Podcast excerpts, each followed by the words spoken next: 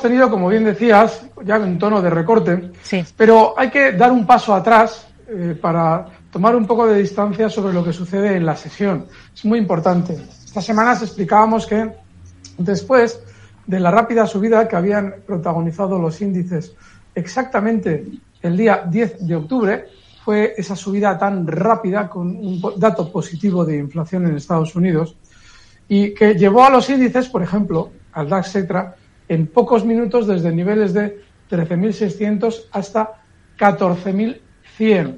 A partir de ahí ya explicaba, empezó a explicar estos últimos días que hay que tener mucho cuidado porque eh, entra al mercado un cierto sentimiento comprador que tras un 22% de subida, en el caso del DAX alemán, obviamente, mmm, probablemente por sentimiento contrario, lo que va a generar es ciertos recortes. Ahora tenemos ya que estar un poco preparados para ver ciertas caídas en el mercado que no deban cambiar la tendencia en la que nos encontramos ahora mismo, vuelve a ser alcista, pero que tengan una entidad como para que nos merezca la pena probablemente quien especule en el lado largo estar fuera temporalmente. Estoy hablando de caídas en el caso del DAX hasta zonas de 13.500, 13.600.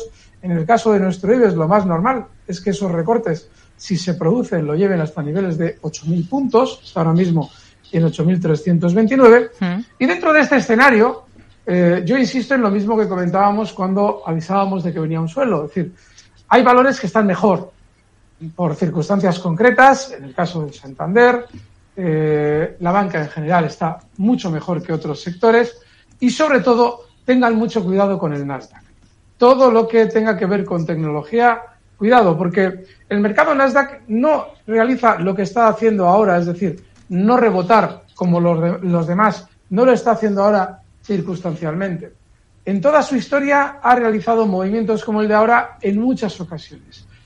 El problema no está en que ahora el Nasdaq no sube. El problema está que se nos olvida que el Nasdaq subió excesivamente durante la crisis del COVID, por aquello de que íbamos a utilizar servicios por Internet en mayor medida. Recuerden Netflix, Amazon, eh, Google, Todas estas empresas que habían subido una barbaridad y que ahora de algún modo están compensando esa subida.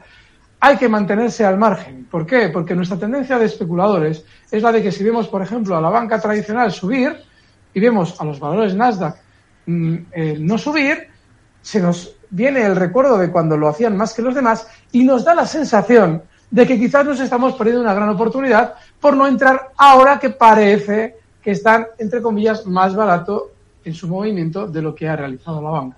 Olvídense, el mercado Nasdaq es autónomo y realiza excesos alcistas y excesos bajistas. Probablemente ahora mismo esté dentro de unos excesos bajistas que podrá tener algún cierto rebote, pero que no compensa el riesgo que vamos a correr en ellos. De manera que el escenario sigue siendo exactamente igual que estas semanas. Seguiremos alcista. Ahora, de manera inmediata, ciertos recortes son normales. Los sectores que mejor van a funcionar son los tradicionales. Y bueno, poco más, además de todo eso. Venga, pues el